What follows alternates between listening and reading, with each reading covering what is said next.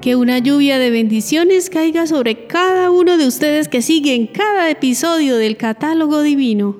Son muchas las situaciones que tenemos que vivir en este difícil día a día, pero estos afanes son llevaderos porque contamos con la gracia del Señor.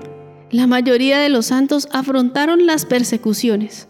Escuchando sus historias nos damos cuenta cómo su fe fue probada, pero también su fe fue bien preparada para la prueba siendo alimentada con los sacramentos, la palabra, la oración y las buenas obras.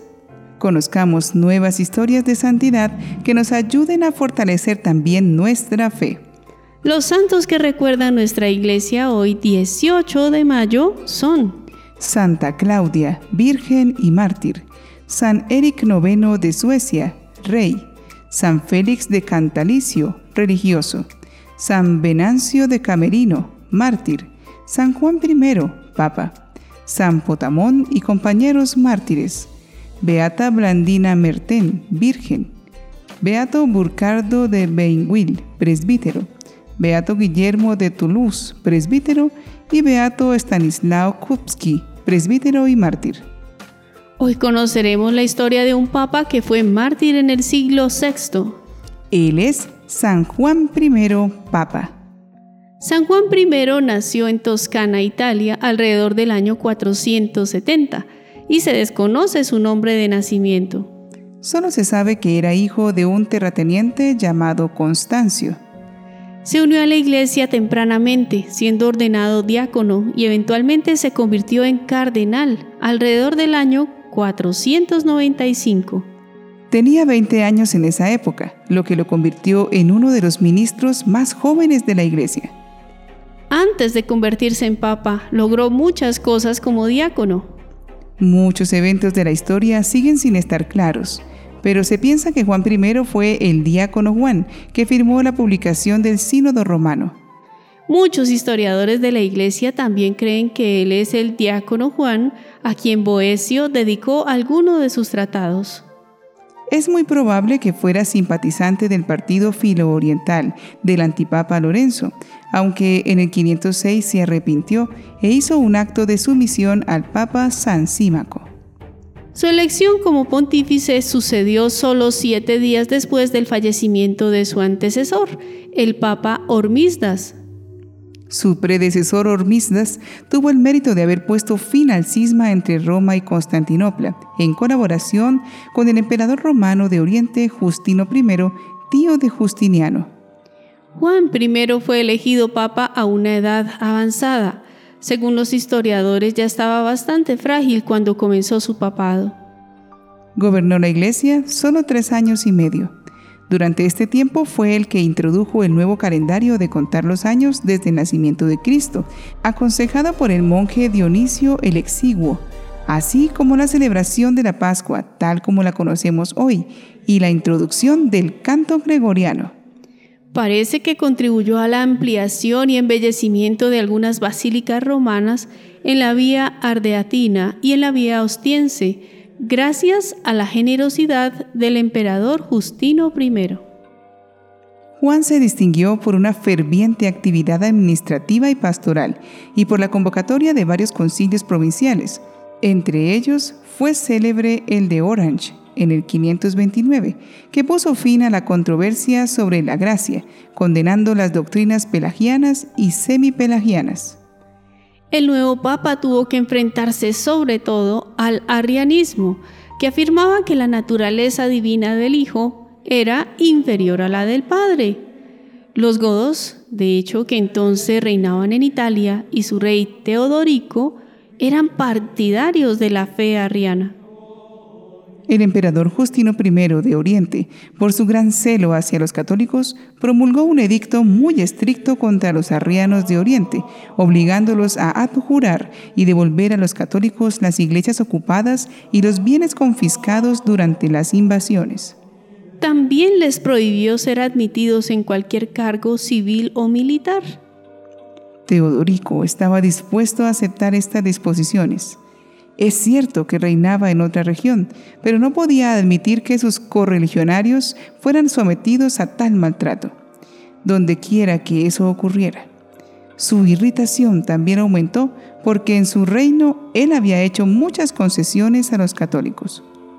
Luego, en el año 524, organizó una delegación para ser enviada a Constantinopla, de la que formaban parte los legados romanos, pero también algunos obispos como el de Fano, Rávena y Capua, y obligó al Papa Juan I a dirigirla para quitar las prohibiciones a los arrianos.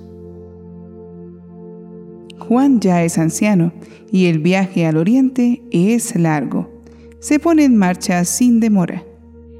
El pontífice, de hecho, teme que su negativa pueda significar represalias contra los católicos de Roma, también porque Teodorico concedió la libertad de culto, pero al alto costo de imponer fuertes impuestos sobre el clero y privándolos de muchas inmunidades de las que habían disfrutado anteriormente. Cuando llegó a Constantinopla, Juan I fue recibido con todos los honores por más de 15.000 fieles, con velas encendidas en las manos y estandartes. Fue él quien celebró la Navidad y la Pascua, y luego exhortó a los feligreses a mantenerse firmes en la fe, evitando caer en las herejías. Sin embargo, el pontífice obtuvo algunas concesiones para los arrianos, pero no todas las que el rey de los godos había pedido. Cuando regresó a Roma, Teodorico, enfurecido, lo mandó encerrar en la prisión de Rávena. Los constantes maltratos sufridos por el pontífice en la cárcel provocó su muerte a los pocos meses de haber sido tomado prisionero en el año 526. Junto con el Papa fueron martirizados también sus dos grandes consejeros y senadores romanos, el filósofo San Severino Boecio y su suegro Símaco. Las reliquias de Juan I fueron trasladadas a la Basílica de San Pedro.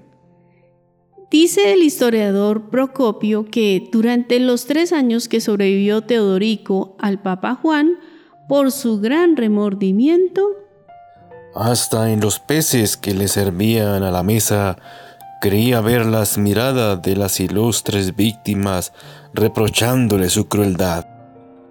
En este día recordemos junto a San Juan I a todos los cristianos que son actualmente perseguidos y oremos por ellos.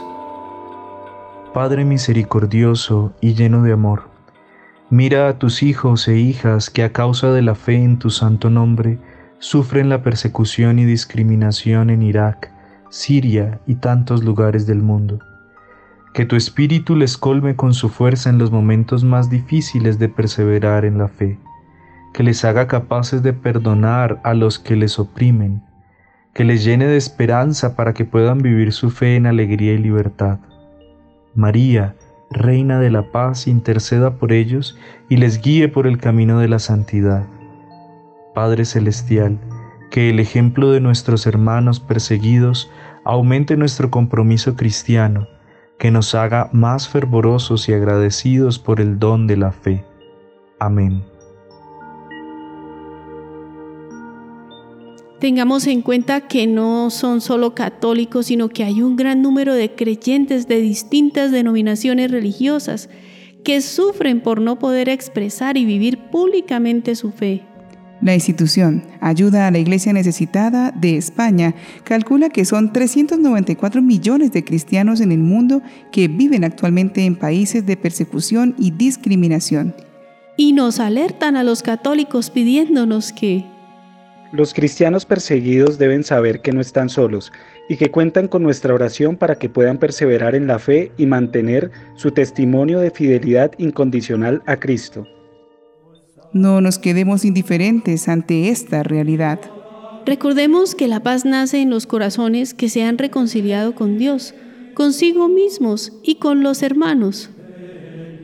Solo podemos aliviar esta difícil situación si nos unimos a los cristianos que dan buen testimonio de su fe, que se esfuerzan por trabajar por la paz, que tratan por todos los medios de vivir la equidad y el respeto.